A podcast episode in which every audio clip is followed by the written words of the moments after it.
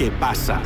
Un programa de opiniones, expertos, enfoques desde el interior, opiniones especiales, temas actuales. Todo esto en el programa ¿Qué pasa?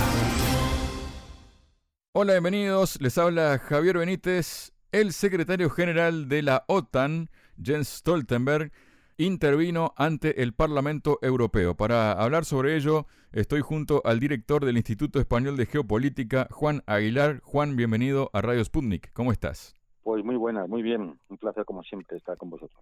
Muchísimas gracias, Juan, a ti por haber aceptado la invitación y por dedicarnos tu tiempo.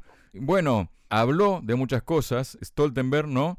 Por ejemplo, ha dicho que Ucrania nunca ha estado más cerca de la adhesión de la OTAN que ahora, y de acuerdo a él, esto se debe a tres factores. En primer lugar, la OTAN acordó un paquete considerable de ayuda para garantizar plena interoperabilidad entre las Fuerzas Armadas ucranianas y la OTAN y la interoperabilidad entre nuestras Fuerzas Armadas.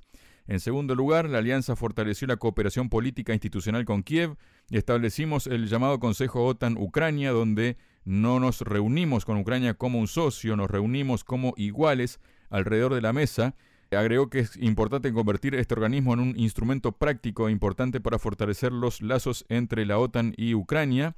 Y en tercer lugar, durante la cumbre en la capital lituana Vilna, la alianza canceló el plan de acción para la adhesión que suponía un conjunto de reformas militares y democráticas que Ucrania tenía que aplicar.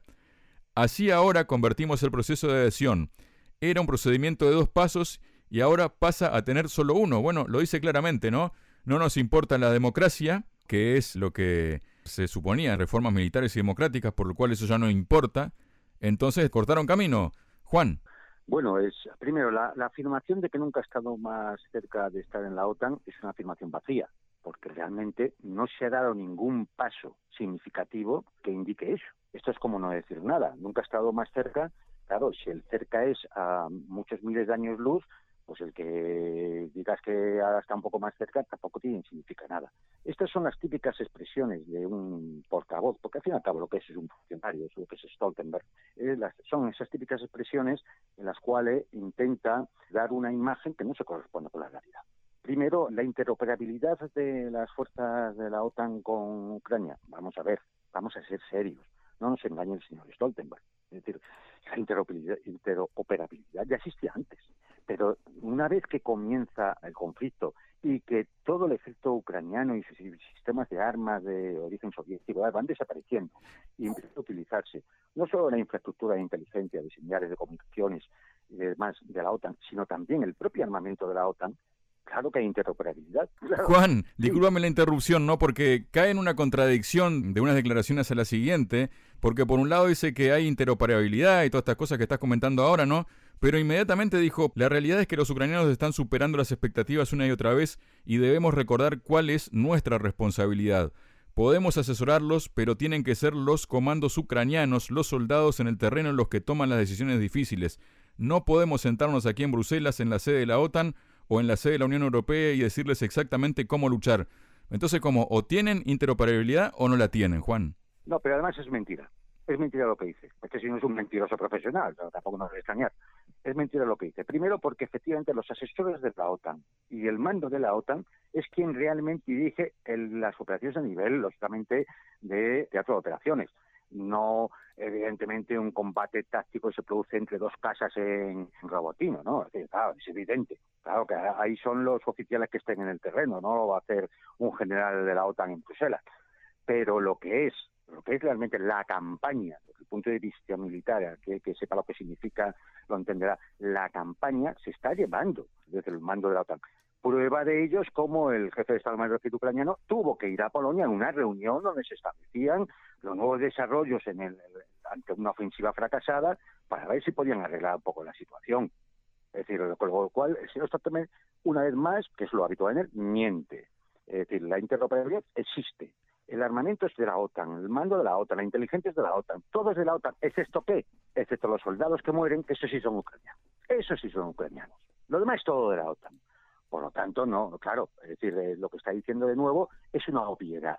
El Consejo OTAN-Ucrania que se aprobó en la fracasada reunión de Vilnius, pues es otra cosa igualmente vacía. De momento, si existe un consejo de igual a igual es que son dos entes distintos. Esto en el derecho internacional y para cualquiera, es decir, en la vida diaria. No es de alguien que es que pretende entrar dentro, sino que efectivamente es el diálogo, la conversación, la negociación o lo que sea entre dos entes distintos. Por lo tanto, Ucrania sigue igual, de lejos, de entrar en la OTAN, ahora que hace seis meses, que hace nueve meses, que hace un año. Igual de lejos, igual de cerca, se quiera, pero no ha cambiado nada sustancialmente. No hay ningún salto cualitativo que nos diga, ahora sí, ahora sí que Ucrania está cerca de la OTAN. Mentira, mentira. Entre otras cosas porque Ucrania en estos momentos ya es simplemente un terreno donde se están dirimiendo cuestiones geopolíticas que no tienen realmente ya que ver con los ucranianos. Tienen que ver con un gobierno títere que está superitado a las directrices que se emanan de la OTAN y por lo tanto de Washington, que es quien manda de verdad, y punto. ¿no? Es ni interoperabilidad de la OTAN, porque eso ya existía, ni Consejo OTAN-Ucrania, porque eso se aprobó y, bueno, yo no sé ni siquiera que se han reunido alguna vez, ni, por supuesto, las condiciones de entrada, eso de que se ha suspendido esas condiciones que implican, lógicamente, la existencia de un régimen democrático y, digamos, homologable al resto de los países de la OTAN, tampoco se cumple. Y eso lo saben perfectamente.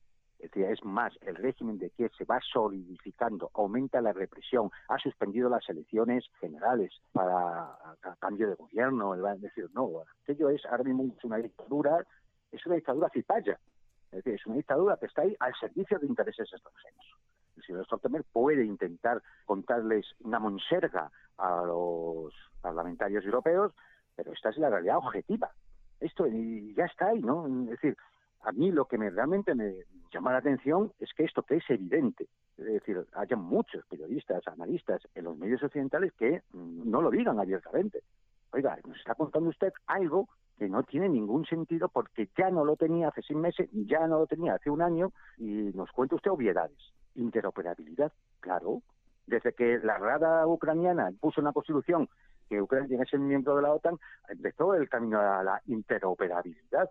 Pero si todo el armamento es OTAN, ¿cómo no va a haber interoperabilidad? ¿Pero de qué nos está contando? ¿Qué nos está contando el señor Stoltenberg? ¿Qué nos está tomando el pelo? Una vez más nos toman por imbéciles a todos. Juan, también Stoltenberg dijo que mm, pese a lo sangrienta, difícil y dura que está haciendo en líneas generales el conflicto, es positivo. Es obvio, dice que esto iba a ser extremadamente difícil, pero los ucranianos decidieron lanzar la ofensiva porque quieren liberar su territorio y están haciendo progresos. Quizás no tanto como esperábamos, pero están ganando terreno gradualmente, unos cientos de metros cada día, dijo, ¿no? Y a continuación de decir que gana unos cientos de metros cada día, dice, pocas veces en la historia hemos visto más minas en el campo de batalla como en Ucrania hoy. Dijo, el ejército ruso es el segundo más fuerte en Ucrania. Y esto es bastante impresionante para los ucranianos. O sea que, en teoría, ¿no? Si hay dos ejércitos eh, que se enfrentan, el ucraniano y el ruso, de esos dos, el ruso es el segundo. Pero a su vez solo avanzan solo unos cientos de metros por día. Esto, esto, está claramente que el señor Stoltenberg es un personaje grotesco. Claro, es decir, en Ucrania es que solo hay dos ejércitos. Si es el segundo, se supone que el primero es Ucrania. el ejército ucraniano. Ucraniano que lleva tres meses, según él, avanzar cientos de metros al día. Bueno, pues no lo sé, 90 días por cientos de metros, estaríamos hablando de 9.000 metros. 9 kilómetros. 9 kilómetros sesenta y tantas mil muertos, o sea, ochenta mil bajas para nueve kilómetros. Y eso le llama avanzar adecuadamente y conseguir avances. Este señor, o de verdad, o, es, o tiene una mentalidad criminal en la cual la vida humana le importa nada, o, eh, es un personaje mm, que raya el ridículo es ridículo. Lo que pasa es que nadie se lo dice. Esto es lo peor, no es decir, nadie en los medios de comunicación. No. Stoltenberg vuelve a hacer el ridículo en sus declaraciones ante los europarlamentarios. Vamos, el primero, es decir, si realmente esos avances son tan significativos, pone el mapa, que lo veamos todos. Venga, señor Stoltenberg, ponga usted el mapa, que lo veamos todos. A veces en tres pequeñas zonitas en Zaporozhye, después de tres meses de ofensiva, de haber eliminado más de 7.000 blindados, tanques, eh, vehículos de transporte, baterías de artillería, etcétera, etcétera. Después de todo eso, después de más de 80.000 bajas, heridos, desaparecidos, prisioneros, muertos, usted me pone que un total de kilómetros o doscientos y pocos kilómetros cuadrados que no han llegado a sobrepasar la primera línea, por mucho que usted diga. Enseñe el mapa, si no, ¿dónde se ha roto la primera línea de defensa rusa. ¿Dónde? Si se ha roto, ¿por qué no ha entrado la reserva ucraniana por ahí para explotar el éxito? Venga, enseña los mapas, de los datos, de imágenes, haga algo, aparte de cobrar su nómina, haga algo. No, todo es una monserga para mantener el mismo relato que nos vienen diciendo desde hace meses y meses y meses, y días y días y días desde que comenzó la ofensiva, de que avanza. Más lentamente de lo que, pero avanza. Si es más lentamente de lo que quisiéramos, de una ofensiva diseñada por la OTAN y a la cual Ucrania tuvo que hacer y llevar adelante cuando no se reunían las condiciones. Porque cualquier militar, no hace falta ser un general ni un coronel, cualquiera que haya pasado por la academia militar, cualquiera que haya estudiado, sabe que una ofensiva para romper unas líneas de defensa, tú no es que necesites primero tener mayoría agencia de fuego para el enemigo, es que tienes que tener apoyo aéreo, tienes que dominar el, terreno de operaciones. Pobre ejército no lo domina. Lo único lo, lo estás metiendo, lo estás haciendo que, que se estrelle contra un muro de defensa una y otra y otra y otra vez. Sin embargo, Juan Stoltenberg, perdóname otra vez la interrupción, Stoltenberg considera que Kiev ha demostrado que es posible hacer retroceder a Moscú y liberar el territorio ocupado. ¿Dónde? Pero que diga dónde. ¿Dónde lo ha demostrado? Si me dijeras, hombre, fue cuando el año pasado hubo esa ofensiva sorpresa en una zona en que prácticamente no había tropas rusas, como era en el norte, en Kharkov, donde ahora están perdiendo terreno y que crea bastante preocupación en, el Estado Mayor ucraniano de que ahí no puedan sostener el frente mucho tiempo. Entonces, dígame dónde, estaban, dónde se está produciendo eso. Es que no, nos damos cuenta que son todo palabras. Bla, bla, bla, bla, bla, bla. Son todo palabras. Es decir, vamos a ver, ¿cree que se puede lanzar una unidad de élite que tiene que explotar un éxito con 14 tanques de Challenger y ya ha caído uno en la primer día que, asomaron el hocico, ya cayó uno. ¿Dónde están los avances? es muy sencillo. Ponga usted los mapas y las imágenes, las fotografías, y demás, de dónde se está avanzando. Venga, hágalo. Robotino, si se llevan dos meses en Robotino, todavía no lo tienen totalmente ocupado. Es que es una aldea de 480 habitantes. Es que, claro, eh, eh, claro la gente no sabe igual piensa que Argentina es una gran ciudad, ¿eh? una gran población y además tiene industria. Es una aldea de 480 habitantes. Y ahí se han dejado miles de bajas. ¿Y a eso le llama el señor Stolte para avanzar? Bakhmut quedó corto con Rabotino, ¿no? Claro, es decir, es que, vamos a ver, es decir, esta ofensiva está siendo realmente una catástrofe. Una catástrofe. Desde el punto de vista militar es una catástrofe. Había, para esta ofensiva se establecieron dos cuerpos de ejército, el noveno y el décimo, del ejército ucraniano. El noveno, además, el décimo, además, entrenado por la OTAN, combatido a la OTAN, todo completo, exactamente. Y el noveno, igual. Se lanza el objetivo del noveno, romper la línea de defensa rusa. El décimo que tiene que hacer, entrar por la brecha, explotar eh, el éxito de, del romper esa línea, ¿no? El éxito, de el éxito. Bueno, el noveno se estrelló. Que, tuvo que entrar el décimo, que era la reserva estratégica, para hacer lo que tenía que haber hecho, y tampoco lo está consiguiendo. Y queda, ¿qué queda para la ofensiva? Menos un mes porque van a empezar a venir las lluvias, va a empezar a empeorar el tiempo, el movimiento se va a hacer todavía más dificultoso. ¿Dónde están los avances? Es que es sencillo, pónganos el mapa, señor Stoltenberg, y díganos, enséñanos las, las grabaciones, los vídeos, las fotografías y demás, de que efectivamente eso que usted pone en el mapa está bajo en manos de, de equipo ucraniano. Venga, que lo haga. Venga, es muy sencillo, no lo puede hacer. No lo puede hacer porque al final, en lo que es un frente de 1.200 kilómetros, solamente en tres puntitos han conseguido unos avances en terrenos de cultivos y aldeas de unos 200 kilómetros cuadrados. Fíjate, sobre el total de kilómetros cuadrados que según dicen ellos tienen que liberar Ucrania, pues es una cosa minúscula y ridícula. Ridícula, que además se compensa con las pérdidas que han tenido en el norte. Con lo cual, bueno, todo esto es de verdad, bueno, pues es una forma de engañar no solo a los parlamentarios, sino a la opinión pública y mantener el negocio, que es lo que se pretende en última instancia, el negocio. Juan, justamente a ese lado quería enfocar, ¿no? Porque parece como que no era suficiente con todo lo que había dicho, ¿no? Stoltenberg hasta entonces, entonces lanzó una frase que dice, lo que realmente importa es firmar contratos. Necesitamos que las naciones firmen contratos porque eso permite a la industria invertir y aumentar la producción. Subrayó que los países parecen estar tomándose en serio el aumento del gasto en defensa y que este año se disparará un 8% en términos reales, el mayor incremento en décadas. Más dinero para la defensa también nos permitirá invertir más en la producción de municiones, lo cual es extremadamente crítico.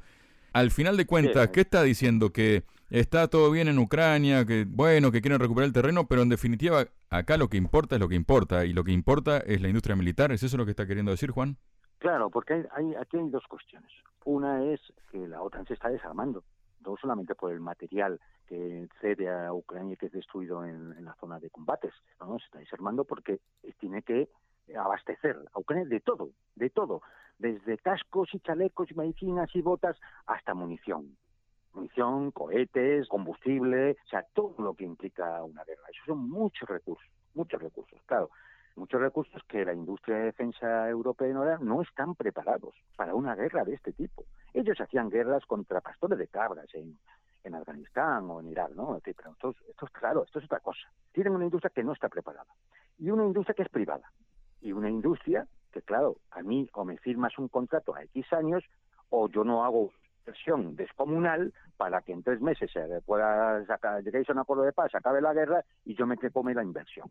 Es importantísimo, es importantísimo que se puedan hacer contratos, sobre todo contratos a largo plazo, contratos cerrados, donde los estados van a pagar un aumento de la producción de defensa, aunque luego a lo mejor no se vaya a utilizar. Pero es que si no, las fábricas no van a fabricar, no van a hacer la inversión. Y si no hace la inversión, la OTAN está desarmada, en una situación crítica. dice, se le escapa la palabra a Stoltenberg, una situación crítica.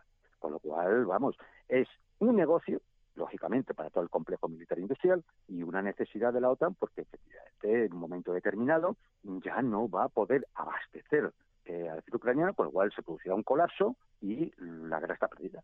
Así de claro. Entonces, para ellos, es decir, claro, por eso dice él que lo, eso es lo importante. Claro que es lo importante. Es importante para el negocio y es lo importante para mantener la afición de que esa guerra se puede ganar. Muchas gracias, Juan. Pues hasta la próxima.